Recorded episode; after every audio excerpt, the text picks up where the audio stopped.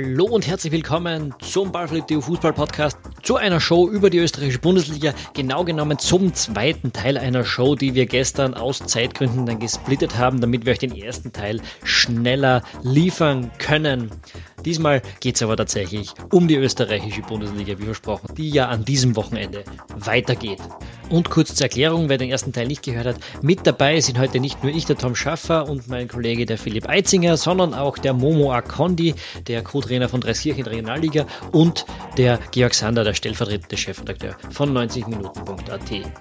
Wir steigen genau dort in die Diskussion ein, wo sie gestern aufgehört hat, also nicht wundern, wenn ihr ein paar Sätze nicht versteht, das wird gleich wieder. Und ihr könnt immer die gestrige Folge nachhören.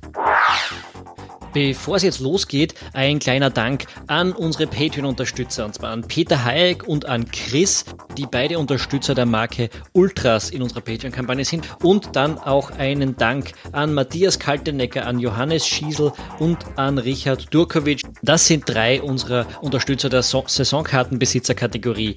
Unsere Patreon-Kampagne ist ein Versuch, Ballverliebt unabhängig zu machen und zu finanzieren. Wenn euch wichtig ist, was Ballverliebt macht, unsere Analysen, unsere Podcasts, wenn euch das gefällt, wenn euch wichtig ist, dass es eine kritische österreichische Fußballöffentlichkeit gibt, dann geht auf patreon.com slash ballverliebt und unterstützt uns. Der Preis eines Getränks im Monat hilft uns dabei schon sehr.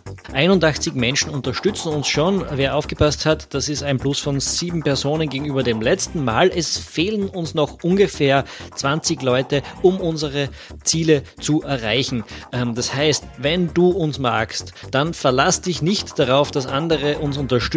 Ähm, wir brauchen wirklich jeden Einzelnen, der uns unterstützen möchte.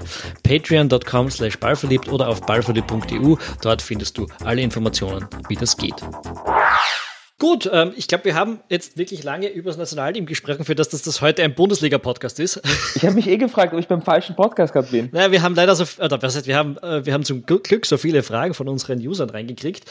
Aber wir werden das jetzt trotzdem langsam dann doch äh, auf, noch auf die Bundesliga schwenken. Äh, denn die beginnt bekanntlich am ja, Wochenende wieder und da geht der neue Modus los mit äh, der zweigeteilten Liga. Noch zehn Spiele im Meisterplayoff, noch zehn Spiele in Qualifikations- in der Qualifikationsrunde und die Meisterrunde, Entschuldigung. Ähm, und äh, was da alles in letzter Zeit so passiert ist, wissen die meisten Zuhörer vermutlich. Aber wir reden jetzt drüber, äh, was in Zukunft noch so kommen wird. Fangen wir mit oben an und da hat es Stimmen gegeben, die gesagt haben, können wir nicht eigentlich die Meisterrunde nur mit Salzburg und Lask spielen, weil kein anderer hätte sich's verdient. Max Sachs. Ähm, Tja, ähm, jetzt natürlich auch mit dem neuen Modus, Thomas Buchsbaum hat das auch gefragt, das ist natürlich eine Frage, die auf der Hand liegt. Wird es jetzt doch nochmal spannend, womöglich? Salzburg war ja ähm, im Herbst super extrem souverän. Äh, jetzt die paar Spiele im Frühling, ja, auch noch souverän, aber nicht mehr so ganz überdrüber. Ähm, jetzt sind es nicht mehr ganz so viele Punkte. Vorsprung. Äh, Wird es jetzt nochmal spannend? Ja, nein? Vielleicht? Ich glaube schon. Weil, weil ich einfach glaube, dass die dort ähm, einfach ein paar Spieler sind schon im Sommer weg. Der Rose muss das ausmachen. Also man hat, finde ich, schon jetzt in den letzten Wochen gemerkt, dass das die Mannschaft beschäftigt. Und die Auslosung ist schon noch so, was weiß ich, der Lask äh, gewinnt gegen den WRC, spielt dann gegen Salzburg und dann gegen den SKN. Ähm, Salzburg hat gleich einmal eine wie auch immer geartete Austria vor sich, dann den Lask und dann Sturm. Das heißt, in diesen ersten drei Spielen könnte schon noch etwas Lustiges passieren. Es sind nur ein paar Punkte Vorsprung. Ich fände es witzig, wenn sich da noch etwas tun würde. Inwiefern geht da ein Haidara ab? Ich glaube, inhaltlich, inhaltlich fehlt Salzburg eh niemand. Also, die haben, also ein Weber, ein Soboslei, das ist wurscht. Die sind, glaube ich, gut genug. Was beim Haidara halt dazugekommen ist, ist, dass der so Navigator-mäßig auch einmal äh, am Mittelkreis angefangen hat, sieben Spieler ausspielt und dann irgendwelche unglaublichen Weitschusstore schießt. Das fehlt jetzt derzeit ein bisschen, aber grundsätzlich ist ja die Qualität gut genug. Ich sag nur, du startest rein als Salzburg, spielst unentschieden, der Last gewinnt gegen einen WRC, dann spielst gegeneinander, der Last kann Red Bull fordern. Ja, und dann kommt der Melich zu Salzburg äh, und ähm, der Lask zum SKN. Also es kann da schon gleich am Anfang noch einmal sehr eng werden. Ob es dann am Ende hinaus für den Lask reicht, weil dort braucht ja nur einer sich verletzen und schon wird es ein bisschen eng oder zwei einmal ein Wehwehchen haben, weil die halt so einen kleinen, qualitativ hochwertigen, aber sehr kleinen Kader haben. Ja, wird, wird von ein paar Dingen abhängen. Also wenn bei Red Bull der Tabur ausfällt, dann schießt halt der Brevliak drei Tore. wenn der Joao Victor ausfällt und der Gorginger, dann wird es für den Lask ein bisschen schwierig. Thema Lask, also das ist eine Mannschaft, die ist extrem aufeinander abgestimmt, sehr gut im Erobern von den Bällen, schnell, ist athletisch, ist robust. Gerade das 3 zu 0 bei Sturm auswärts in Graz vor ein paar Wochen, das war wirklich eine Machtdemonstration. Äh, warum kann der Lask, was Sturm und Austria und Rapid nicht können? Weil sie seit Ewigkeiten denselben Trainer haben, Fußball-Ewigkeiten und im Endeffekt seit zweieinhalb Jahren, da, brauch, da kann ich ganz anders trainieren, das wird der Momo wahrscheinlich auch besser wissen, aber wenn da seit ein, zwei, drei Jahren der Kern da ist an Spielern, dann kann ich im Training anders arbeiten, als wenn ich alle halben Jahr irgendwelche neuen Stürmertypen hole, irgendwelche Abwehrspieler oder Mittelfeldspieler. Oder Trainer. wir, Oder alles zusammen. Ja, äh, wenn wir da an, an, einen anderen Club treffen, denken, der im oberen Playoff ist, der, glaube ich, alle zwei Monate seinen Trainer wechselt, äh, über den wir später noch sprechen werden. Ähm, Soll ich noch was dazu sagen zu Lasko? Oder? Na, weil ich hätte dich jetzt eh eigentlich gerne gefragt, weil äh, du warst eben im August schon mal da und da haben wir eigentlich über alle geredet, die potenziell Vizemeister werden könnten, nur irgendwie den Lask haben wir nicht am Schirm gehabt. Was ist uns denn da passiert? Ich habe das gar nicht genau im Kopf. Ich weiß, dass ich halt sehr viele Vorbehalte gegenüber den Lask hatte, ähm, weil sie mir zu, zu, zu, eine Zeit lang zu sehr über die Physis gekommen sind, ein bisschen zu sehr über das ganze Pressing-Getue und, und die Spielertypen. Und äh, ich muss halt ehrlich sagen, ich hätte einfach nur genauer drauf schauen müssen, wie sie spielen. Weil es ist so eine Sache, äh, mit dem ähm, rechten Innenverteidiger Rams-Ebene zu spielen. Und es ist eine andere Sache zu sehen, wie sie dann eben diese Dreikette benutzen, um ihre Angriffe zu gestalten und auch ähm, ihre, ihre Konter abzusichern und ihr Pressing einzuleiten. Und je ich glaube auch, dass es diese Saison ähm, nach Runde 1, das Auftaktspiel war gleich gegen Red Bull Salzburg, genau. noch einmal ein, ein, ein, ein starkes Umdenken gab bei, bei Glasner, beziehungsweise hat er, was er eh immer schon gemacht hat, viele Lehren gezogen aus dieser ersten Niederlage und hat die richtigen Schlüsse gezogen, hat geschaut, dass er eben ähm, seine Abläufe im Pressing noch ein bisschen äh, verfeinert, sei es, ähm, wann sie den Gegner nach außen lenken, wann sie den Gegner nach innen lenken, ähm, ob sie den Rückpass zum Tormann komplett durchlaufen mit dem Ball für einen Stürmer oder ob der Neuner rausrücken soll. Solche Kleinigkeiten habe ich dann, habe ich dann in meinen Augen Veränderungen gesehen. Vielleicht habe ich das zu viel gesehen, aber ich denke, es war schon ein, ein klarer Entwicklungsschritt gesehen, einerseits, wie er das Pressing gestaltet, andererseits, wie er Tore erzielen will, ähm, wie er das, den Ball in der ersten Linie, wie, der, wie die Spieler in der ersten Linie, also sei es eben Trauner, Pogatetz, Rams, Ebner, ähm, was die mit dem Ball machen sollen in der ersten Linie. Und ich habe da das Gefühl, äh, Runde 1 war noch einmal ein glasender Paradigmenwechsel. Und das hat quasi aus dem Lask den Vizemeister-Anwärter Nummer 1 gemacht und ähm, aus dem Lask einer der interessantesten ähm, und, und wirklich bestgeführtesten Vereine ähm, Europas gemacht. So, jetzt habe ich es gesagt. Bist du deppert. Apropos Europa, da wollte ich, wollte ich noch einhaken. Es ist ja nicht nur gegen Salzburg zum Beginn der Saison gegangen. Wir vergessen vielleicht äh, dieses Europa League-Spiel, wo es beschickt das. Äh, das waren ja auch nochmal zwei Spiele, wo man durchaus sich weiterentwickeln kann äh, und wo es ja auch fast geklappt hätte mit der Sensation. Ähm, also ganz zum Saisonbeginn hatte der Lask da einige, einiges an Lehrmaterial, um sich selbst äh, zu Vielleicht noch eine Sache, die ich dazu sagen kann. Ich habe jetzt mit, ich bin jetzt mit Kreiskirchen, ähm, wie eingangs bei der, bei der Vorstellung gesagt, und wir hatten eben in der Wintervorbereitung sowohl ein Spiel gegen die Wiener Austria, ein Testspiel, als auch ein Spiel, wo wir eine Stunde gegen den Lask und eine Stunde gegen die Oberösterreich Juniors gespielt haben. Und dann konnte ich mir noch einmal wirklich aus nächster Nähe anschauen, was diese beiden Mannschaften auszeichnet. Und ich muss einfach sagen, man sieht von A bis Z, vom Aufwärmen über, über die Anweisungen, die aufs Spielfeld kommen, ähm, wie man auf Rückschläge reagiert, einen Unterschied von Tag und Nacht zwischen der Austria und dem Lask. Und das, obwohl der Trainer von der Austria zu diesem Zeitpunkt ein Trainer war, der sich mit dem, was der Lask spielt, absolut identifizieren konnte. Das heißt, also, also wenn man dem Letsch sagen würde, du spielst morgen genauso wie der Lask, würde sagen, na endlich, habe ich alles erreicht, was ich erreichen wollte. Aber der Unterschied war frappant in meinen Augen. Ich glaube ich glaub trotzdem, dass der große Lackmustest, weil wir wissen ja, viele Aufsteiger, vielleicht St. Pölten und äh, Wacker Innsbruck einmal genommen, viele Aufsteiger haben ja gut performt im ersten Jahr, ist logisch, du gewinnst eine Saison lang, meistens wird nicht gleich die Zweitligamannschaft auseinandergekauft, passiert da meistens, äh, Rapid braucht einen Trainer und holt den Aufstiegstrainer von irgendwo her. Ähm, und die besten vier Spieler werden weggekauft. Irgendwohin. Ist in den letzten Jahren so oft passiert. Beim LASK steht sich der Präsident hin und sagt mir, glauben Sie, verkauft den Gorginger einen Sturm?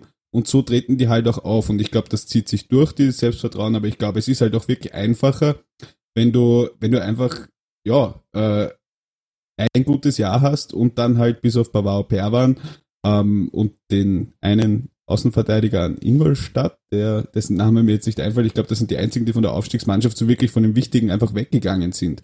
Und da bin ich wieder bei, bei euch, wenn ihr sagt, die haben da die richtigen Lehren rausgezogen.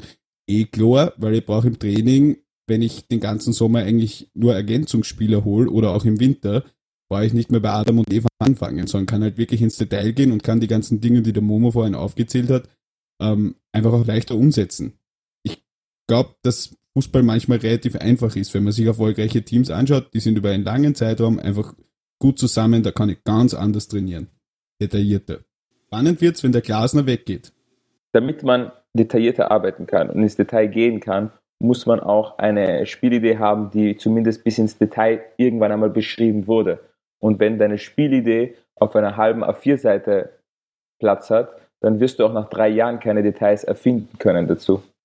Ja, eine Sache, die man zu diesem Duell um den, um den Meistertitel vielleicht schon noch dazu sagen sollte, ist, man, man, kann, man kann sich ja mittlerweile eine Tabelle erstellen, wie ging es den Mannschaften gegen die Top 6 und so.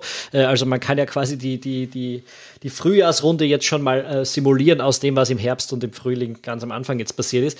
Äh, und die Salzburger haben da aus diesen 10 Spielen gegen die Top 6 26 Punkte geholt, der Lask 17. da ist also schon ähm, ein gewisser Abstand drinnen, muss man sagen, der, der jetzt durch die Halbierung der Punkte auch wieder ein bisschen übertönt wird. Aber wenn sich die Leistungsfähigkeit gegen diese Mannschaften jetzt nicht drastisch verändert, dann wird es schon sehr schwer für den Last, diese vier Punkte jetzt auch noch aufzuholen, ähm, um dann in den Titelkampf einzusteigen. Aber Tom, du vergisst eine Sache. Was denn? Der Meistertitel würde dieses Jahr bedeuten, dass man zu 90 Prozent in der Champions League ist. Und die Salzburger müssen einen Weg finden, das noch zu verspielen. Ja, das ist wahr eine Tradition. Das, ist, ich bin auch gespannt. Ich, es wird auch jetzt Ajax wahrscheinlich im, Halb, äh, im Viertelfinale der Champions League vielleicht noch irgendwo ein X gegen Juventus daherkratzen und dann auch im nächsten Jahr wieder keinen Fixplatz für Österreich äh, zu ermöglichen, damit sich das Ganze äh, über, über mehrere Runden noch auszahlt. Ja, ja, das stimmt. Das ist äh, ein Traditionsproblem, das Salzburg in dem Moment noch hat. Gut, damit kommen wir vom Platz, äh, vom Kampf um den Platz in der Champions League, zudem in der Europa League. Und zu Sturm. Jetzt ähm, Sturm auf einmal Tabellendritter, hat jetzt in den acht Runden unter Roman Melich ganz gute Ergebnisse eingefahren, also von dem 0 zu 3 gegen den Lask mal abgesehen, hat in den acht Spielen vier Tore kassiert, eben drei gegen den Lask. Und jetzt frage ich mal provokant, ist Melich Sturm einfach nur eine höherklassige Variante von Melich Wiener Neustadt? Ja. Ja. Nächste Frage bitte.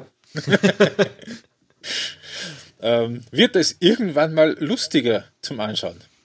Nein. Nein. Nächste nein. Frage. ähm, ich merke schon, dass ähm, ihr wart vorher irgendwie gesprächiger. Ich, ich hätte noch einen Hot Take dazu. Hot Take, jetzt, Hot Take, Hot Take! Hot Take! Ja, ich, ich hatte ja schon äh, öfters die Gelegenheit, mit Günter Kreisel zu sprechen. Und Günter Kreisel geht es um eines. Gewinnen. Alles andere ist wurscht. Ich glaube, ich glaube, in ihm ist das so drinnen und darum passt es auch damals bei Wiener Neustadt und alles. Dem, dem, dem sind, glaube ich, so atmosphärische Dinge, die wir vorhin angesprochen haben, was der Momo gemeint hat, da kommt die zweite Mannschaft. Ich will nicht sagen, dass es ihm ganz egal ist oder dass es ihn nicht interessiert, aber der ist halt in dieser Situation bei Sturm zu sein und Sturm hat ein großes Problem und das sind die Schwarz-Weißen aus Oberösterreich. Weil bislang war es so, jo, Rapid Austria, die haben viel mehr Geld und Red Bull ist so und so Meister, aber wir werden halt Vierter. Was dann im Sommer mit Sturm passiert, ist wieder eine andere Sache, ja, so auf Zypern und den ganzen Sachen, ja. Jetzt hat Sturm aber das große Problem, dass da ein Verein ist, der auf Sicht in zwei, drei, vier Jahren, die vom Budget, vom Umsatz einholen wird, der noch dazu ein eine sehr klare Idee davon hat, wie er spielen will. Und wie gesagt, muss man schauen, wie das mit Gasen ausgeht, aber ich gehe mal davon aus, dass sie nicht ganz abstinken werden. Das heißt, das ist alles ein, ein großer Gamechanger für Sturm. Das heißt, du kannst eigentlich jetzt in der Situation, wo du halt noch einen gewissen wirtschaftlichen Vorsprung auf den Lask hast, kannst du eigentlich sogar fast gar nichts anderes machen, außer zu sagen, wo ist wurscht, wir gewinnen. Das wird aber sehr spannend werden, glaube ich, wie es da so um den vierten Platz Big Four ausschaut. Weil es wird nicht jedes Jahr so sein, dass Rapid ähm, in, in der Qualifikation so ist. Vielleicht jedes zweite, aber das war jetzt sehr gemein. Hm. Ähm, jetzt möchte ich die Frage noch ganz kurz vorziehen, bevor wir dann zu den anderen kommen. Wir gehen jetzt in die, in die, in die Finalrunde mit Sturm 15 Punkte, WRC 15 Punkte, Austria 15 Punkte, St. Pölten 15 Punkte. Gemetzelalarm. Wo ist die Frage? Wie, ist die Frage.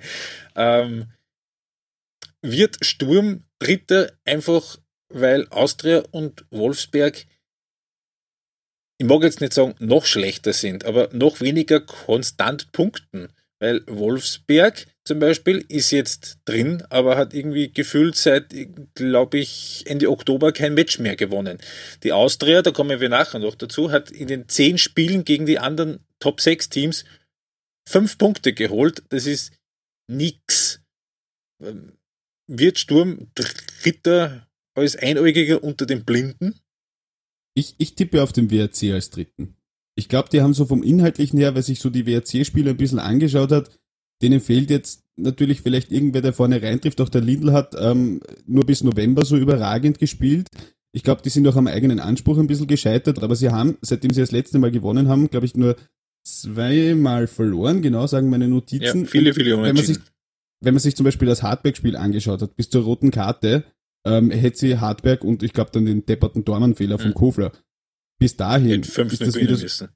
5-0. Also der WRC hätte 5 nicht gewinnen müssen. Ja, die haben, die haben halt auch das Potenzial, äh, gegen ein SGN zweimal zu gewinnen. Die haben das Potenzial, glaube ich, auch bei Sturm durchzukommen. Also ich würde das gar nicht so sehr, also ich würde da Sturm gar nicht so sehr ganz vorne sehen, weil ich glaube, dass Ilzer von den Trainern, die da in der Meistergruppe sind, vom, vom Know-how, vom Pouvoir, vom Vorbereiten, ich meine, wir sind, die Taktikmenschen sind ja halt leider irgendwo alle ein bisschen Ilzer-Fanboys, aber ich glaube, dass der da durchaus überraschen kann. Und ich glaube, er hat auch viel drauf. Würdest du sagen, hat der WRC bis jetzt erfüllt unterm Ilzer, was man sich erhoffen oder erwarten hat können? Ich glaube, jetzt steht er eh dort, wo er ist, aber ich sehe beim WRC definitiv Potenzial in dieser Meisterrunde vielleicht gegenüber den anderen drei, weil bei der Austria weiß man ja noch nicht so genau, beim SKN, die werden Sechster. Und gegenüber Sturm, na, das, das, das könnte schon sehr, sehr interessant werden. Also ich fände es lustig, wenn Wolfsberg Dritter wird. Dann werden sie Dritter, spielen fix Europa League Gruppenphase und zwar in Linz, weil in Wolfsberg dürfen sie nicht und in Klagenfurt ist ein fucking Wald. Ist, ist kein Witz, die würden wirklich in Linz spielen. Ist, ist, ist, ist beim Lasker schon an, angefragt worden, beziehungsweise bei der Stadt Linz. Gut, dann kommen wir zu einem Themenblock, der uns wahrscheinlich etwas länger beschäftigen wird. Der Austria. Ähm, wir haben im Sommer noch gesagt, dass Letsch womöglich wahrscheinlich ein guter Fit sein dürfte, wenn er die Zeit bekommt und die Austria nicht jetzt zum 20. Mal in zwei Jahren alles schnell über den Haufen wirft. Sieben Monate später. Die Austria geht mit Robert Iwertsberger statt Thomas Letsch auf der Trainerbank in die Meisterrunde und man hat bisher fünf Punkte, du hast schon gesagt, gegen die Teams aus dem Meisterplayoff geholt. Ähm, weniger als jeder andere Club und zwar deutlich weniger. Die anderen haben zumindest zehn geschafft. Ähm, wo sollen die Punkte jetzt herkommen und saß das Problem auf der Bank, Momo? Oh, wo die Punkte herkommen, ist eine sehr gute Frage. Das kann ich, glaube ich, nicht beantworten. Ähm, ich denke schon, dass wir die Austria mit einem ganz anderen Gesicht sehen werden in der Meisterrunde. Ob das jetzt ähm, punktemäßig besser oder schlechter wird, wage ich nicht zu behaupten oder irgendwie Prognosen aufzustellen. Ähm, ich habe auch hohe Erwartungen an Letsch und sein Trainerteam gehabt und ich wurde auch bitter enttäuscht in der Hinrunde. Ähm, aus dem einfachen Grund, dass ich, ich glaube, wie viele andere auch mich habe sehr blenden lassen von, von ähm, Let's Ausführungen. Es gab dann diese Talk- und Tore-Runde auf Sky, wo äh, Thomas Letsch eingeladen war und die Kollegen von Sky haben dann sehr, sehr, sehr schön eine Collage gemacht, äh, einen Videozusammenschnitt von allen Letsch-Interviews vom Frühjahr letzten Jahres, also, also interimistisch übernommen hat, bis dann ein Tag oder zwei Tage vor der Sendung. Und im Endeffekt hat er in diesen Monaten eins zu eins dasselbe gesagt und zwar, ähm, diese Leistung war nicht okay. Nach dem Sieg hat er gemeint, äh, Hauptsache drei Punkte, aber die Leistung war schlecht. Nach einer Niederlage hat er gemeint, ich entschuldige mich bei den Fans, dass sie das sehen mussten, das war furchtbar. Ähm, dann hat er weiter ausgeführt, ähm, es fehlt nicht viel. Einmal war die Verletzten das Schuld, die Schuld äh, und, und andererseits hat er keine Alternativen. Im, Im Frühjahr letzten, der letzten Saison äh, hat er eben den Kader bemängelt, dann hat er die Verletzten bemängelt und zu guter Letzt eben sein Lieblingsspruch, ähm, wir müssen halt mehr Risiko gehen. Wir gehen nicht genug Risiko. Wir müssen diese Läufe in die, in die Tiefe mit mehr Risiko machen. Wir müssen diese Zuspiele in die Tiefe endlich bringen. Aber keine Sorge, wir wissen, wo das Problem ist. Wir wissen, ähm, wie wir das lösen können. Und das kriegen wir hin. Und das machen wir. Und das Interview vom, vom was, was wirklich sechs, sieben Monate zuvor stattgefunden hat, war Wort für Wort das gleiche. Wir, machen zu, wir haben zu wenig Risiko im Ballbesitz und im Endeffekt geht es nur darum, dass wir ein bisschen riskanter durchstecken, ein bisschen riskanter durchlaufen nach vorne und das kriegen wir schon hin. Und die Wahrheit ist, er hat das nie in den Griff bekommen. Mein Gefühl war immer, wartet bis die Verletzten zurückkommen dann haue ich einfach einen anderen rein. Wenn Spieler X nicht funktioniert, haue ich Y rein und sage ihm, wenn du nicht ein bisschen mehr Risiko gehst, bist du auch gleich wieder auf der Bank. Und das ist ein, ein Ansatz, den man gleich bei Liefering ganz gut nachvollziehen kann. Mir hat Roger Schmidt damals erzählt, so ähm, das Scouting von, von, von, von Rangnick zu der Zeit bei Liefering war, jeden Tag kamen drei Busse mit Spielern. Und dann hattest du quasi Zeit, diese drei Busse durchzuprobieren und dann hast du die besten elf spielen lassen und so weiter und so fort bei Liefering. Und da kannst du dir vorstellen, der Letsch als, als Trainer, der einfach nur viel Risiko nach vorne haben will, an, das ist mal die Basis oder, oder fast schon das Um und Auf von seinem Offensivkonzept, äh, tauscht die Spieler vorne auf, aus, bis er einfach die richtige Mischung findet, die einfach in die Spitze läuft, wenn es drauf ankommt. Und hat sich damit dann quasi einen Namen gemacht in Liefering. Und ich glaube, er hat mich und viele, viele andere auch damit ge geblendet im Endeffekt habe ich nie das Gefühl gehabt, dass Letsch die Probleme der Mannschaft richtig identifiziert, geschweige denn, dass er die richtige Lösung parat hat, geschweige denn, dass er im Endeffekt zwischen dem ganzen Red Bull-Schule und Austria Spielgeist, Tradition überhaupt wusste, wie seine Mannschaft überhaupt spielen soll. Ich, ich, ich glaube auch, dass er zudem einfach falsche Spieler bekommen hat. Also ich glaube nicht, dass du mit einem mit einem Jaguar, einem Matic und einem Grünwald die Spielidee von Letsch umsetzen kannst, wobei ich das ganze Problem bei der Austria viel tiefer ansetzen würde. Seit Jahren, mit der Ausnahme Stöger, wird dort die Spielphilosophie umgedreht. Dann, dann, ich ich habe jetzt leider nicht im Kopf die genaue Abfolge, aber es ist immer irgendein defensiver Trainer. Bielica? Ich glaube, bitte? Bielica, der Defensive? Stöger, ja, dann Bielica, genau. dann, äh Baum, äh, dann den Baumgartner, der, der, genau. der, da hat ein Fußballtrainer zu mir gesagt, dem seine Philosophie ist, der Fehlpass ist mein bester Freund. Ähm, und das zieht sich halt einfach durch. Und, und mich im Gegensatz zu euch offensichtlich hat es wirklich überrascht, dass man Letsch festgehalten hat, weil ich schaue mir einfach an, wie spüren die Pfeilchen im Nachwuchs. Viel Ballbesitzspiel, äh, was hat der Let's-Belieferin gemacht. Ähm, der Pass ist mein, der Fehlpass ist mein bester Freund. Also mich wundert es nicht, dass er dort nicht funktioniert hat. Was mich viel mehr wundert ist, dass die Austria-Verantwortlichen nicht die Guts gehabt haben, nach dem 6 zu 1 gegen Rapid und da hätten sie medial kein Problem gehabt, weil alle nur über die Polizeigeschichte gesprochen haben, dass sie ihn da ausgetauscht hätten. Aber das haben sie jetzt gemacht. Sie haben mit Trainer A eine Vorbereitung und das haben viele andere Clubs auch gemacht. Vor dem Winter einen Trainer festgehalten, den sie nach drei, vier Frühjahrsrunden raushauen. Das hat Alltag gemacht, das hat Wacker Innsbruck gemacht, das hat die Austria gemacht. Und ich meine, da frage ich mich, warum haue ich die nicht vor der Winterpause raus? Dann hat der neue Trainer wenigstens einmal einen Monat Vorbereitung, um sich vorzubereiten. Ja, den Fehler hat die Austria gemacht. Sie wollten vielleicht auch nicht das Klischee des Trainerfriedhofs wie einen Favoriten in irgendeiner Form bedienen, aber ja, jetzt haben sie irgendeinen Kader, der möglicherweise vielleicht zu irgendeinem Trainer passt und ja, in Europacup wird es schon kommen, weil vor dem SKN schafft man es und dann hat man die Playoff-Spiele, dann ist eh wurscht. Da kann man noch immer sagen, wir hatten Pech oder so irgendwas. Aber die müssen sich halt auch einmal selber die, finden. Die Playoff-Spiele gelten schon als Teil des Europapokals, quasi. In dieser ja, die österreichischen Playoff-Spiele gelten schon als Teil des Europapokals. Das war Davis gegen Rapid, ne? Wird schön. Ähm, das wäre geil. Ja, Aber ich glaube, ihr versteht den Punkt. Die, die, ja, die, ja. Tun, die tun einfach ähm, gefühlt irgendwas.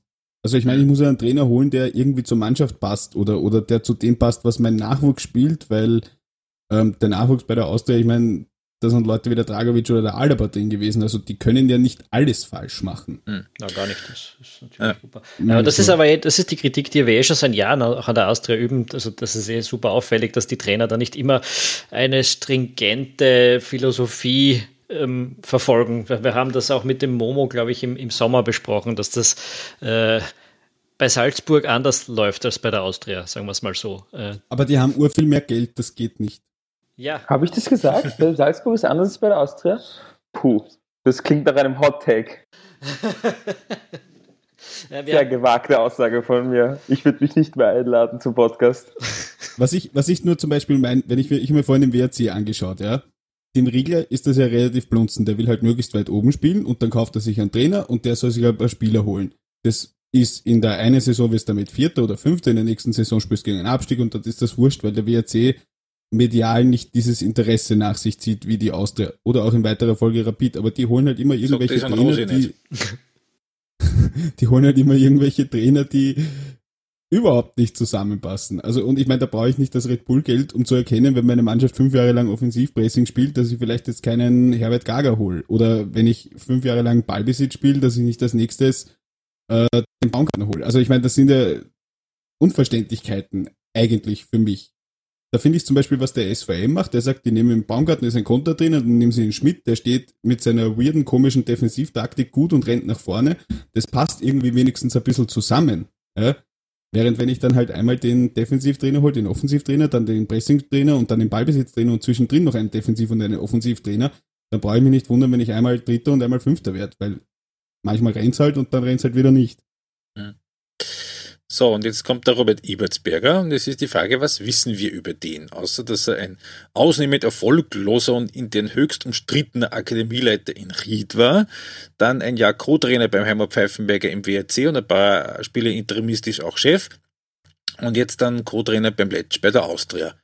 Was erwarten wir da jetzt von Robert Ebertsberger? Bleibt er überhaupt? Bleibt er dort? Ich glaube, bis Saisonende wird er da sein, es sei denn, sie verlieren die ersten drei Spiele mit einem Gesamtscore von 10-0 oder 010. Ich denke, dass bis Sommer Ibertsberger bleiben wird. Ich kann nicht viel zu ihm sagen, weil ich ihn als Trainer nicht kenne. Ähm, ich habe nur äh, von seiner Art und Weise gehört, dass er ein sehr offener Trainer ist und ich denke, dass im äh, Trainerstab von der Austria schon kom kompetente Leute am Werk sind und dass man durch einen geschickten und sinnvollen Einbau dieser des Staff ähm, eine um einiges erfolgreichere Austria sehen kann. Was jetzt schon auffällt, und da mag ich jetzt vielleicht auch so den einen oder anderen Hot Take wieder provozieren. In der ersten uh, Saison mit dem neuen Stadion war Rapid Fünfter. Die Austria ist jetzt auch Fünfter. Ist da irgendwie ein Zusammenhang mit dem neuen Stadion, dass es irgendwie hemmend wirkt oder dass der Druck irgendwie so hoch ist und der, der Verein damit nicht ist, klarkommt? Ist dir, ist dir klar, was ein Hot Take ist? das ist mehr Voodoo, was du da meinst. Voodoo. Wo, wobei man da, da muss ja, man halt auch Voodoo funktioniert mit Feuer, oder? Wer wurde letztes Jahr Fünfter? Hat der auch ein neues Stadion? Und was macht der Lask dann in Zukunft? so, letztes Jahr Fünfter war die Admira. Neues Stadion, neues Stadion. man muss aber dazu sagen, dass Rapid sich nicht ganz so dämlich verhalten hat, weil, also dämlich war es den Barisic damals rauszuhauen, der ja lange Trainer war. Der Büskens hatte jetzt nicht diametral andere Vorstellungen. Das, das muss man Rapid zugute halten. Das kam dann nachher. Ähm, also ich glaube nicht, dass es am Stadion liegt. Das möchte ich damit sagen. Das stimmt, das muss man, das, das kann ich so unterschreiben. Gut, ähm, dann werden wir dann ganz kurz gleich zu Rapid kommen. Vorher noch ganz kurz. Wollen wir noch einen Satz über St. Pölten sagen, außer dass sie unter Ranko Popovic das zweitschlechteste Team der Liga sind? Ich denke, ähm, unter Popovic wurde schon viel gesagt. Ich denke, das große Problem war, dass der St. Pölten, äh, dass der SKN eben auch einen auf Lask machen wollte, einen auf Red Bull machen wollte und einfach der erfolgreichen Philosophie treu bleiben wollte und sie wollten unbedingt einen Trainer, der das macht, was der Kübauer machen würde.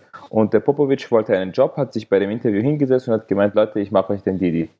Das Problem ist, alle sind darauf reingefallen und zwar nur basierend auf seinen Erzählungen, auf seiner Präsentation und auf das, was der Schub, Ex-Sportdirektor, über diesen, über diesen Herrn erzählt hat. Äh, das war genug für die Verantwortlichen des SKN. Die haben das geglaubt, haben das geschluckt.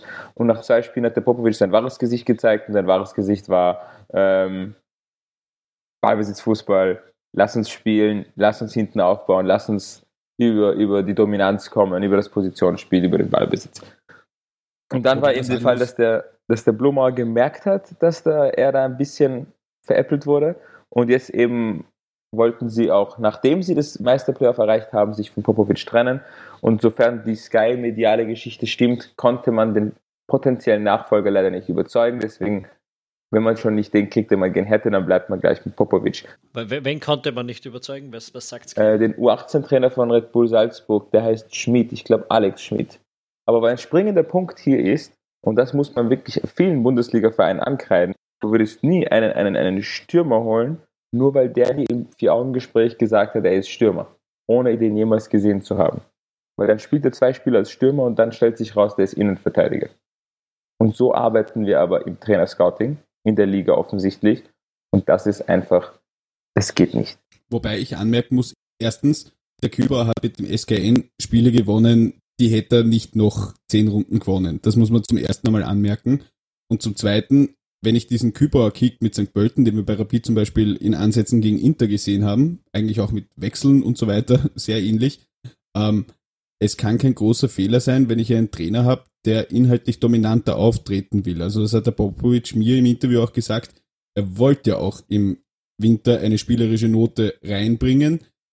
Und ich sage einmal so, da wo der Kü Spiele gewonnen hat, hat der Popovic teilweise Spiele verloren, wo man sagen muss, die hätte er gewinnen können auch. Ich halte es trotzdem für klug, an diesem Trainer einmal vorsorglich festzuhalten, weil für den SKN ist so und so der größte Erfolg, dass sie definitiv nicht absteigen werden. Für die ist das so wie beim WRC, ja. Die sind eine Saison sind halt einmal Fünfter, Sechster, die nächste Saison spielen sie gegen einen Abstieg. Also dort ist meiner Meinung nach einfach in diesem Pool in Österreich, die haben einfach nicht das finanzielle Pouvoir, um da ganz oben anzudocken. Sie glauben es vielleicht und sagen es auch gerne und haben mit Spus auch einen Sponsor, der es ermöglichen kann. Aber mein, der Popovic muss halt auch mit einem Kübauer Kader, der auf Kübauer Fußball ausgerichtet ist, arbeiten. Und ich möchte mich jetzt nicht nochmal wiederholen und sagen, dass es ein bisschen blöd ist, wenn man Spieler für Spielstil A hat und die dann auf einmal Spielstil B spielen. Also das ist halt auch nicht so einfach. Ja, gut, die Frage ist, ähm, wird, wird der SK in St. Pölten jemals einen Kader haben, der dominanten Ballbesitzfußball äh, in der Liga durchdrücken kann? Ähm, da, da hatten wir auch im, im Sommer mit dem Momo schon das Gespräch, dass der, der gesagt hat, okay, bei, bei Rapid kannst du den Kübauer schon bringen und der kann dann versuchen, dort seinen reaktiven Fußball zu spielen, aber Rapid wird immer den Ball haben. Und beim SK. Pölten ist vielleicht genau das Gegenteil äh, äh, der Fall. Ähm, ich weiß nicht, ob die die Qualität an Spielern anziehen können, um, um den Liga dann auch ballbesitztechnisch zu dominieren.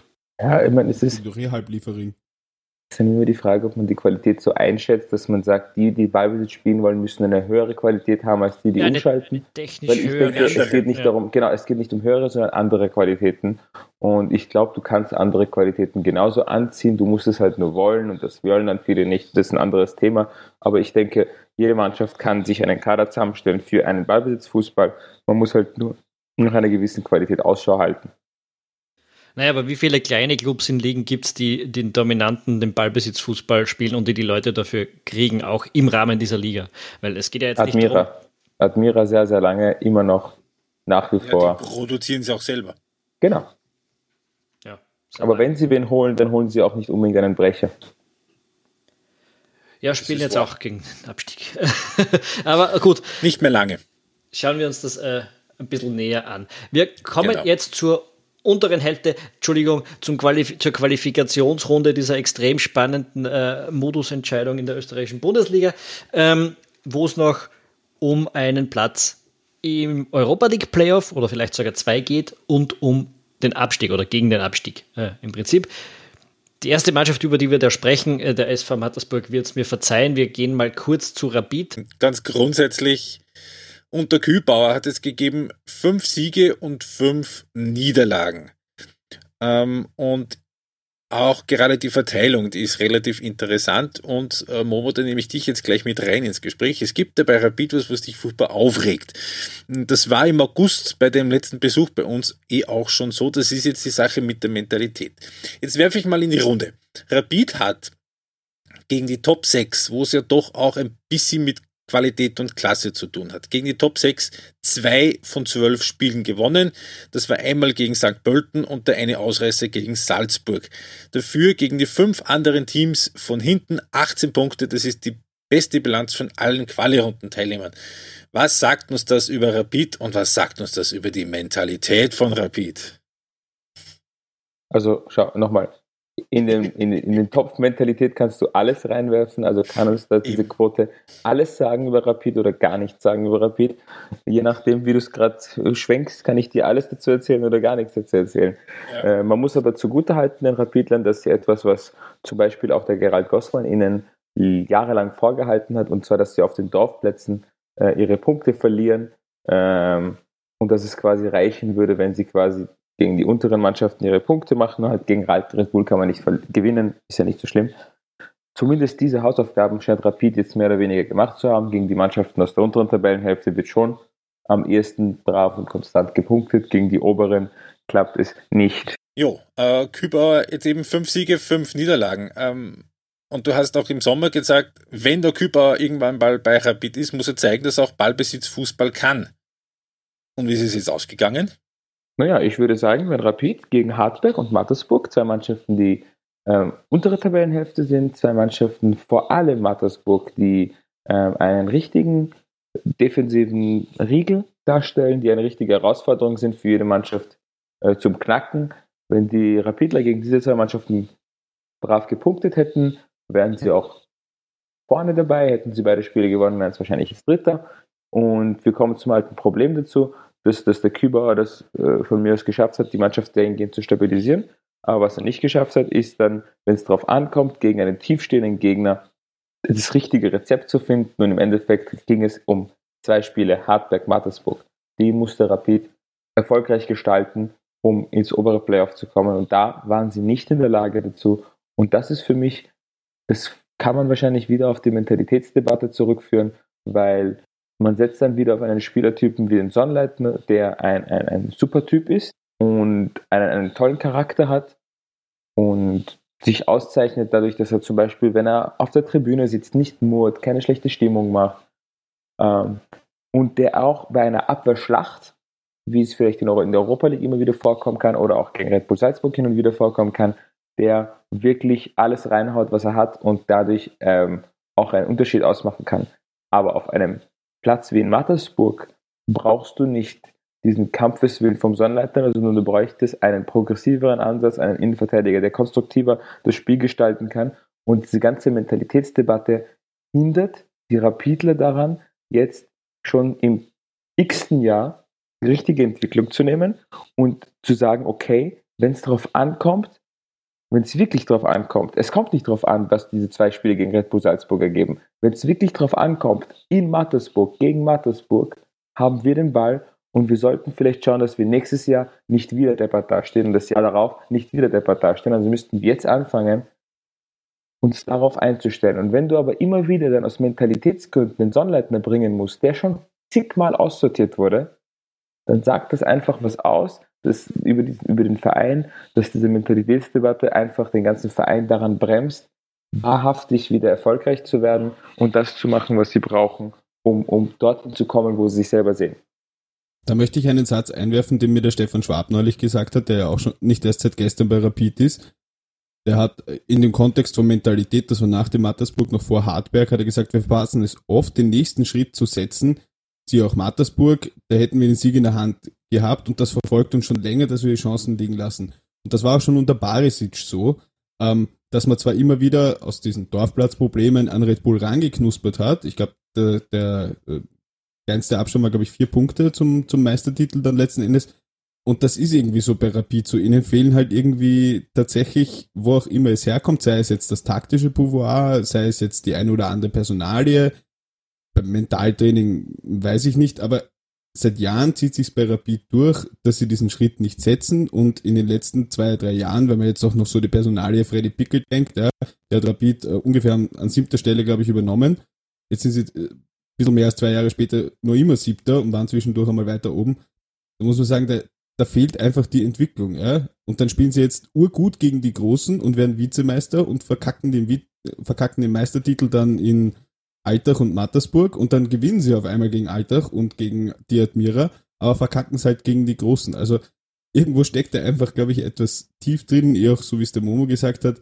Es, es, irgendwas fehlt. Und für mich hat etwas atmosphärisch damit zu tun, diese Ende November von Freddy Pickel getätigte Aussage mit der Kreditkarte. Ja? Da vermeldet Rapid seit Monaten, wie viel Geld sie nicht haben, dann stellt sich der Sportdirektor hin und sagt, ciao, wir haben ur viel Geld und dann wundern sie sich, warum sie einen Spieler, der wahrscheinlich vor dieser Aussage 1,5 oder 1,7 Millionen Euro gekostet hätte, das ist ja Slapstick. Natürlich gehe ich dann als Undergruppe und sage, Alter, ihr habt drei Mille, also wollen wir zweieinhalb. Und er sagt, naja, so viel wollen wir doch nicht sein. Also es ist halt einfach so, einfach Slapstick, so wie das Gruber Tor gegen Rapid. Ja, es ist Slapstick. Und dann rennt auf einmal der Thorsten Mara durch der und, und macht einen Abschluss, den kaum ein Rapid-Stürmer in dieser Saison zusammenbringt und der Thorsten Mara ist eigentlich Innenverteidiger. Also es ist Slapstick teilweise einfach. Wirklich nur Slapstick.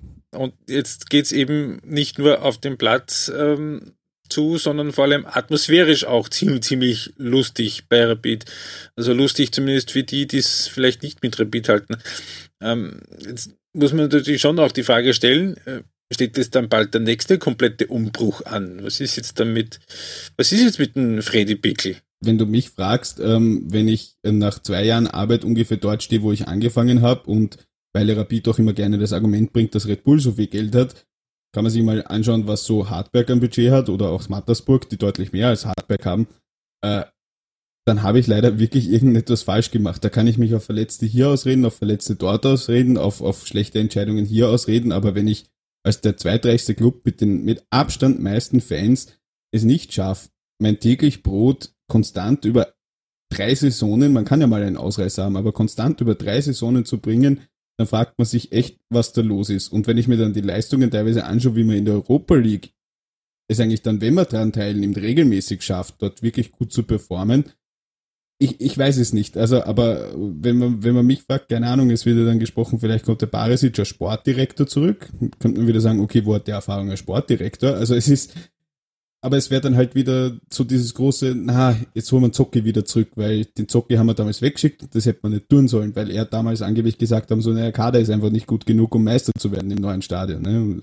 Oder was auch immer sonst noch alles war. Aber es ist, keine Ahnung, ich weiß nicht, wenn, wenn du einen Neustart machen willst, dann brauchst du halt einen, einen richtigen Neustart. Und das Lustige ist, Rapid könnte sich diesen Neustart halt auch leisten. Aber ich glaube nicht, dass du jetzt eine Mannschaft ähm, auf Sonnleitner, Schwab und ähm, Murg aufbauen kannst, weil da die Leistungen halt einfach auch viel zu schwankend sind. Also das ist ja dann auch wieder so ein inhaltliches Problem, dass diese Spieler, das hat der Stefan Schwab auch über sich selber gesagt, der ist nicht bei 100 Prozent. Ja? Und der Murg spielt ja einen unglaublichen April 2018 und dann taucht er ein halbes Jahr vollkommen ab. Also ich brauche da irgendwo auch die Spiele dafür, um die ich eine Mannschaft aufbauen kann. Jetzt könnte ich wieder mit dem Lask anfangen, mit Trauner, Ramftl und Co., ja. Dort funktioniert das. Aber die haben halt auch die, die Spielertypen geholt, nach einem klaren Schema, nach einer klaren Idee. Ähm, und so bauen sie es auf. Die haben ja gesagt, wie sie das erste Mal, also wie der Lask das erste Mal den Aufstieg verkackt hat, haben sie gesagt, ja, wir müssen ja nicht aufsteigen. Und alle so, hey, ihr habt ja das meiste Budget, aber die, na, wir bauen das jetzt auf und spielen wir zweite Liga, ja. Und Druck dazu, den sie sich selber machen mit dieser sinnlosen Rekordmeisterkacke, ähm, den sie sich mit diesem Religionsblödsinn einfach auch aufbauen. Das heißt, da, da muss ja jeder in die Kabine gehen und sich eigentlich irgendwie deppert fühlen, wenn er jetzt schon wieder nicht mindestens Zweiter ist, weil das Red Bull halt doch besser ist, haben alle mitgekriegt. Ja, aber also das muss ja auch was mit dir im Kopf machen. Das zieht sich, glaube ich, leider einfach halt durch. Ich weiß jetzt gar nicht, wo ich angefangen habe, aber ich höre auf mit ähm, wenn Neustart, dann muss man das alles in die Luft sprengen. Also, Rapid Abstieg. okay. Das das ist, da wissen wir schon, was der Titel wird äh, von diesem Podcast. Das wird nicht passieren, aber, aber es würde, glaube ich, es würde, glaube ich, alle, es, es würde Konsequenzen nach sich ziehen. Mehr als wenn man jetzt die Qualifikationsgruppe gewinnt, dann ein Derby gegen die Austria hat und dann gegen den WRC doch wieder im Europacup ist. Dann ist eh wieder alles gut.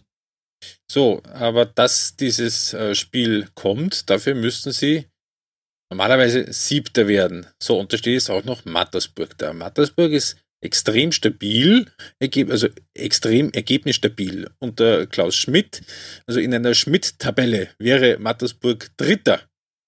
Werden die Rapid ärgern können? Oder müssten wir vielleicht umgekehrt die Frage stellen, wird Rapid Mattersburg ärgern können? Kurzer Einwurf, bevor wir darauf eingehen, es wird wahrscheinlich reichen, Achter zu werden. ähm, weil im Cup ja äh, mit dem Lask und Salzburg zwei Teams dabei sind. Das schätzt der GRK nicht. Ja, der GRK darf aber nicht in die Europa League. ähm, demnach äh, wird dieser Platz in die Liga wandern und es wird äh, ein Playoff zwischen 7. und 8. geben und das Finale dann gegen den 5. Äh, sehr wahrscheinlich, so in der Richtung.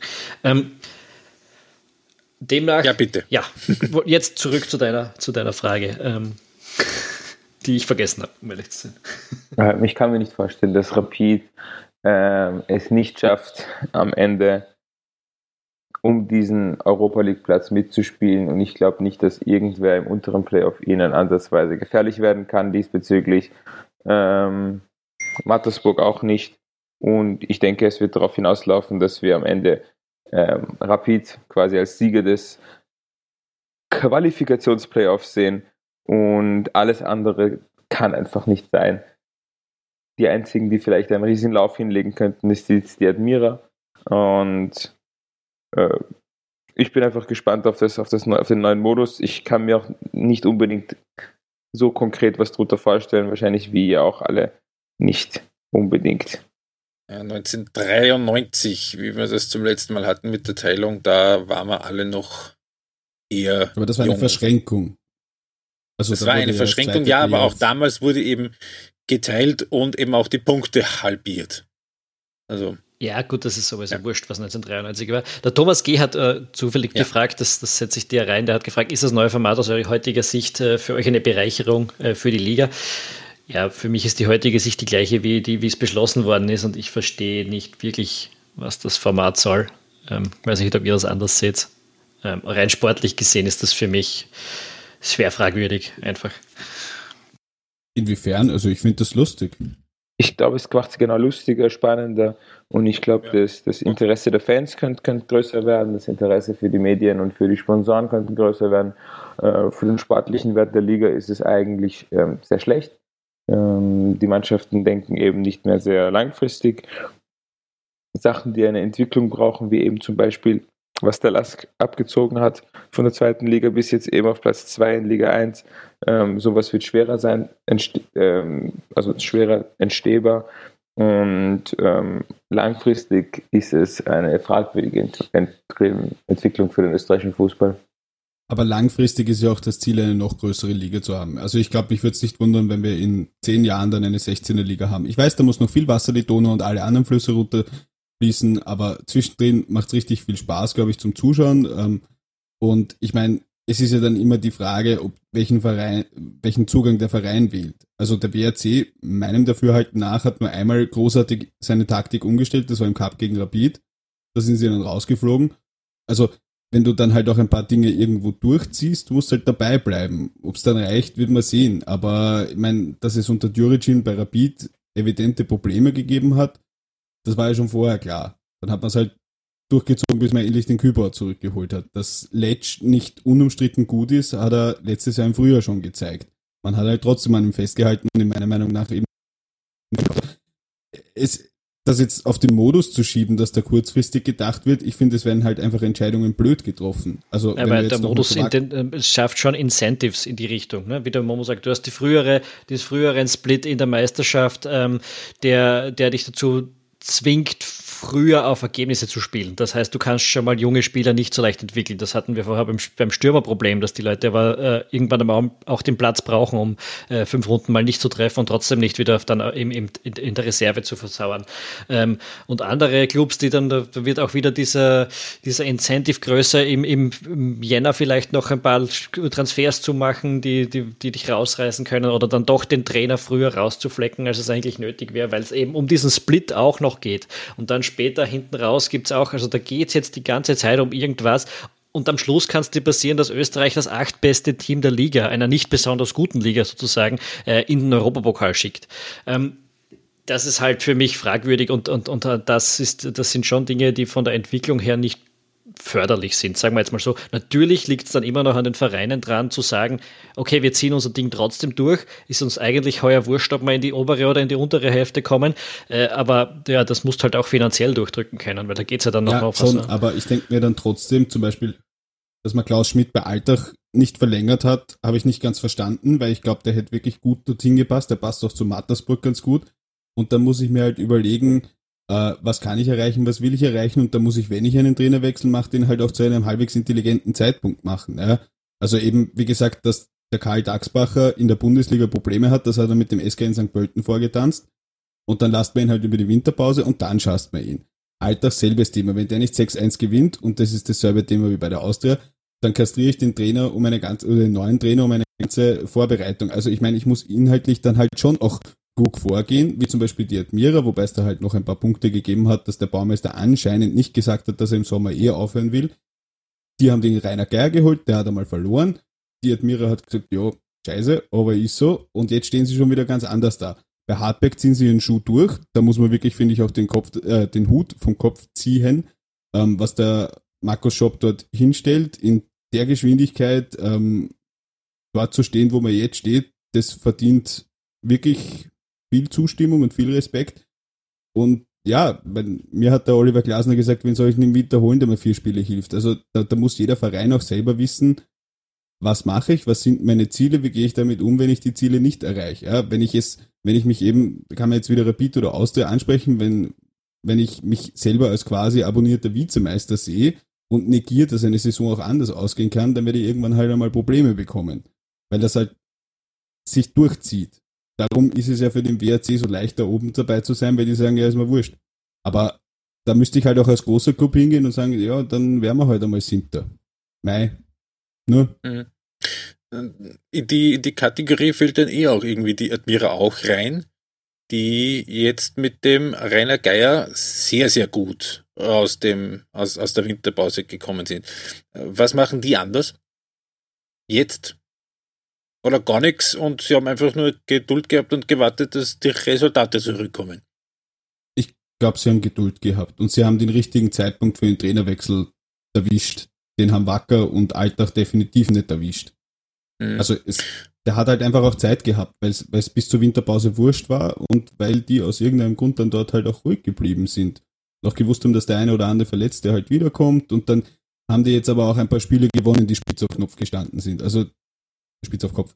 Also will jetzt Glück nicht bemühen, aber wenn du dann halt einmal ein Spiel in der 93. Minute gewinnst, sind das halt wieder sehr viele Punkte im Vergleich zu einem Unentschieden. Ne? Wie das Ding gegen St. Pölten, was glaube ich in der 91. den Ausgleich gekriegt haben, in der 93. Do doch noch gewonnen oder so, ne? Genau, ja, aber das ist halt, ja, trotzdem, der Rainer Geier hat eine ganze Wintervorbereitung. Ja. Und. Da kommen sie nicht. Genau, diese hatten, und damit kommen wir jetzt dazu, Altach und Innsbruck nicht. Sind wir uns einig, dass es einen von den beiden erwischen wird? Oder könnten Hartberg und oder die Admira da doch noch hinten reinrutschen? Es ist beides möglich. Es ist beides möglich, aber ich sehe auf jeden Fall zwischen Altach und Innsbruck ähm, den Zweikampf, wobei ich eben Altach sogar noch in einer favorableren Situation sehe als Innsbruck. Weil? Das ist ein bisschen nach dem Gefühl. Äh, äh, bei Alltag sehe ich, sehe ich einen sehr guten Kader. Ähm, einen sehr guten, also einen verhältnismäßig guten Kader. Ich, der, ich finde, der neue Trainer äh, war sehr eloquent, vor allem bei seiner Einstiegspressekonferenz sehr, sehr kluge Aussagen getätigt, auch kennt sich im Abstiegskampf aus. Und ich sehe bei Innsbruck eben ein bisschen weniger ähm, sage ich mal, den, den roten Faden und den Plan, wie man jetzt oben bleiben will. Ich denke, für Innsbruck wird es jetzt noch schwieriger und Alltag kann es durch den Trainerwechsel noch einmal ähm, sich einen Vorteil verschaffen. Dann werden wir uns das anschauen, wie das hinten dann aussieht. Also es wird jetzt die, der Ablauf der letzten zehn Spieltage wird jetzt so sein, dass die untere Runde, die Qualifikationsrunde mit allen Spielen am Samstag stattfinden wird und die Meisterrunde mit allen Spielen am Sonntag. Was das jetzt für die Fans heißt und für potenzielle Auswärtsfahrten, das wird jetzt, glaube ich, den ohnehin schon äh, gedehnten Rahmen endgültig sprengen. Darum würde ich jetzt noch ganz kurz vielleicht äh, ein, zwei Fragen reinholen, äh, die, die uns erreicht haben. Äh, das mit dem Europa League Platz Endspiel zwischen Rapid und Austria, das, das haben wir vorher schon mal kurz angerissen. Ähm, ob nicht eventuell, hat der Hamza gefragt, Rapid eigentlich nicht Glück gehabt hat, dass die Quali-Gruppe, in die Quali-Gruppe zu kommen, weil da kann man mehr Spiele gewinnen und vielleicht leichter sich für das Playoff qualifizieren. Ja, gut, wenn du hinten, äh, wenn du oben bist und eine Sechste wirst, dann bist du auch im Playoff. Und wenn sie oben gewesen wären, dann hätten sie auch die Chance, Dritte oder Vierte zu werden. Also, ich weiß nicht, wie ihr das jetzt, aber ich hätte schon gesagt, also eigentlich wäre es für Rapid schon besser gewesen, oben zu sein. Ähm, ja, sicher. Ja. Also dem, jetzt ist, äh, die, die Debatte die packe ich irgendwie gar nicht. Ich meine, das ist, wir, wir reden schon noch über einen sportlichen Wettbewerb und wir reden aber wegen diesem verdammten Drecksmodus nur mehr drum, ist es jetzt besser, ob du oben oder unten bist und siebter oder achter. Äh, und, und, und ich meine, ja. das, ist, das ist das, was ich meine. Auch da, da wird plötzlich nicht mehr ja, über 36 Runden bist du dann die Mannschaft, die mehr Spiele gewonnen hat und deshalb bist du äh, in der Europa League. 32. Ja, aber das ist vor äh, andere, andere Zeit. Ähm, Nein, genau. Und so, sondern ja. jetzt reden wir über solche Sachen, ja. Deswegen, ja, das ist, ist halt. Gaga. Ja, und darum schließen wir jetzt noch, noch mal die Klammer zum Anfang und reden wieder über Trainer. Ähm, lang, lang ist her. Angefangen haben wir mit Franco Foda, jetzt reden wir über Marco Rose noch ganz kurz. Thomas G. hat gefragt, ist Ilze ein potenzieller Kandidat für die Rose-Nachfolge oder bedient man sich wieder aus dem eigenen Reihen oder, und das, die Frage möchte ich jetzt dazu stellen, könnte man sich vielleicht einen Oliver Glasner holen, wenn Marco Rose doch vielleicht irgendwann mal äh, sich in eine höherklassige Liga verabschieden sollte? Ich glaube, die holen den Glasner. Kommt drauf an, was der Glasner für Alternativen hat. Es kann sein, dass der Glasner eine coole Stelle in Deutschland in Aussicht hat und dass er sich einfach denkt, nee, ich bleibe nicht in Österreich. Dann muss sich Salzburg was anderes suchen noch. Also es ist nicht so offensichtlich, dass Glasner auch zu Salzburg will. Also dass Salzburg Glasner haben will, glaube ich schon. Aber ich glaube nicht unbedingt, dass äh, Glasner auch zu Salzburg will. Hot Take? Fragezeichen. Wenn Red Bull Meister wird und fix Champions League spielt und der Rose geht und ich bin der Glasner und Salzburg sagt, komm, und ich kann auch noch sagen, ob er so viel mehr Geld, also kann ich mir durchaus vorstellen, er hat Red Bull Vergangenheit, aber Ilzer, boah, glaube ich, wird fußballisch gar nicht so schlecht passen, aber es könnte spannend werden. Das ich kann es mir nicht vorstellen, dass er als Persönlichkeit ähm, in den Red Bull Stall passt, ja, denke ja. ich. Das könnte schwierig werden, ja. Er ist schon auch ein aufbrausender Charakter, er ist schon ein, auch ein äh, emotionaler Typ und ich glaube, das könnte vielleicht too much sein. Eher nach Wien vielleicht, oder? Ja.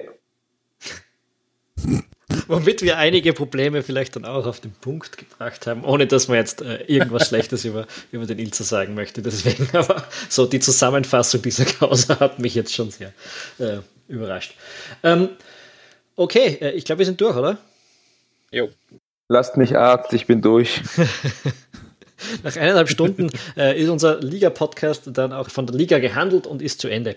Wenn ihr den nächsten Podcast nicht verpassen wollt, dann abonniert natürlich den Ballverliebt Fußball Podcast, wo auch immer ihr Podcast hört. Es gibt uns auf Apple Podcasts, es gibt uns auf Spotify, es gibt uns auf Overcast und wo auch immer ihr Podcast hört, auch auf YouTube sind wir zu haben.